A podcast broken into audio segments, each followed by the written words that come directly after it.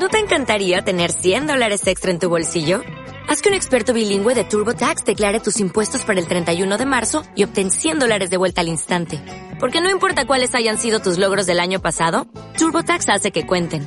Obtén 100 dólares de vuelta y tus impuestos con 100% de precisión. Solo con Intuit TurboTax. Debes declarar para el 31 de marzo. Crédito solo aplicable al costo de la presentación federal con TurboTax Full Service. Oferta sujeta a cambios o cancelación en cualquier momento.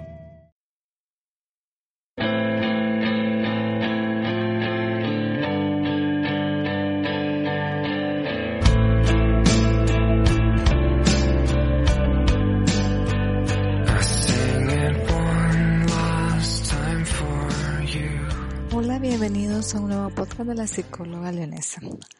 A lo largo de estos nuevos podcasts vamos a hablar sobre las dificultades de aprendizaje. Vamos a ir en cada episodio hablando de las dificultades más comunes para los niños en edad escolar, principalmente en los primeros años. En este podcast vamos a hablar de la psicomotricidad fina. La psicomotricidad fina implica el control voluntario preciso de los movimientos de la mano y de los dedos. Es muy común que a los niños al principio pues les cueste y tengan algún tipo de problema.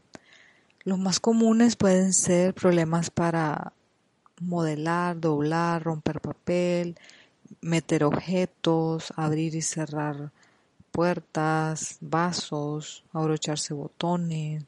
También tienen dificultades a la hora de recortar con tijeras, dibujar, colorear o escribir.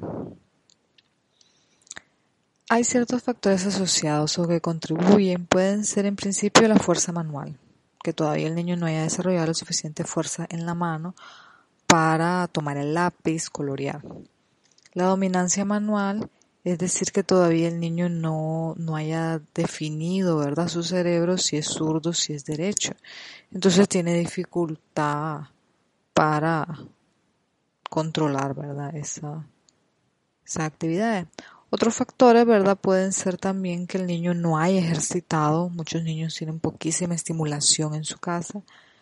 Entonces, a la hora de llegar a las clases, al colegio, pues es difícil. También pueden haber y habrá que revisar, ¿verdad?, algún problema de tipo físico, muscular, articulatorio que le impida manejarse adecuadamente. Primero hay que evaluar las dificultades. Hay que evaluar la fuerza manual que presenta el niño. Hay que ver las habilidades motoras finas. Algunas orientaciones generales de cara, ¿verdad? A la las prácticas sería que los ejercicios se seleccionen en función del problema que tenga el niño. Las dificultades pueden variar y varían de niño en niño, entonces las actividades tienen que ir de lo más fácil a lo más complicado.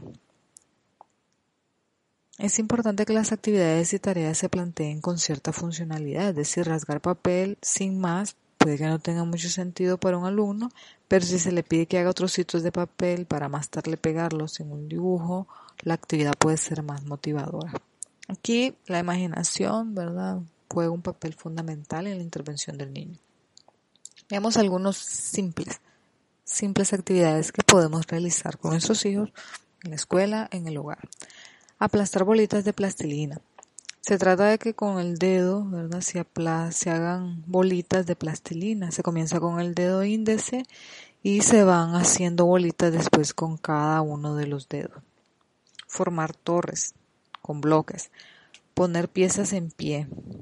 Pueden ser piezas de ajedrez, de dominó, soldaditos. Apretar una pelotita con la mano. Esto lo que quiere es que el niño tenga más fuerza en la mano. Utilice una pelota pequeña, no tan dura, para que el niño vaya apretándola.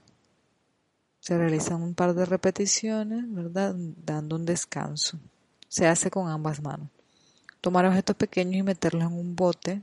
Se trata de un ejercicio para estimular la precisión de los dedos. Pueden ser dados, pueden ser piedritas, botones. Abrir y cerrar una caja o un frasco abrir y cerrar puerta, ensartar objetos, como anillas o cuentas de diferente grosor en un palito. En el mercado hay diferentes materiales para hacer esto. Hacer bolas de papel, modelar con plastilina y otros materiales. Pueden hacer churros, gusanitos, pasar páginas de un libro, rasgar papel, construir, clavar chincheta, pescar con las pinzas de ropa. Todo esto para la fuerza en los dedos y en la mano.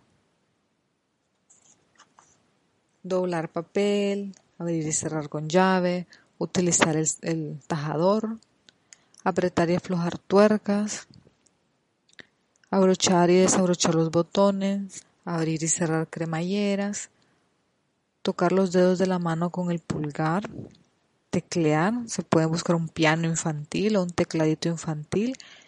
Hay juguetes especialmente indicados, ¿verdad? Que los rompecabezas, los juguetes desmontables, los juegos de pesca. Obviamente va a depender de, de las posibilidades económicas. Bien, algunas orientaciones para la familia. Para específicamente estimular desde el hogar las habilidades de motricidad fina. Habilidades de autonomía personal y capacidad adaptativa. Traten de que en el hogar ellos hagan las cosas como vestirse, ponerse las prendas, abrocharse los botones, enseñarle a manejar los cubiertos, encender y apagar la luz, abrir y cerrar los grifos, etc. Emplear juguetes indicados y hagan las mismas actividades, que una rutina. Esto no es hacerlo una vez al día, cada vez, una vez a la semana. No. Al final, la motricidad y el resto de las, de las dificultades que el niño pueda tener en el aprendizaje mejoran, pero con la práctica diaria. Por eso tiene que hacerse de manera de juego, para que el niño pues no, no pierda el interés y no empiece a sentir desagrado por cosas que, que está haciendo. Bien, eso es todo en este podcast. En el próximo hablaremos sobre otras dificultades de aprendizaje. Nos vemos hasta la próxima.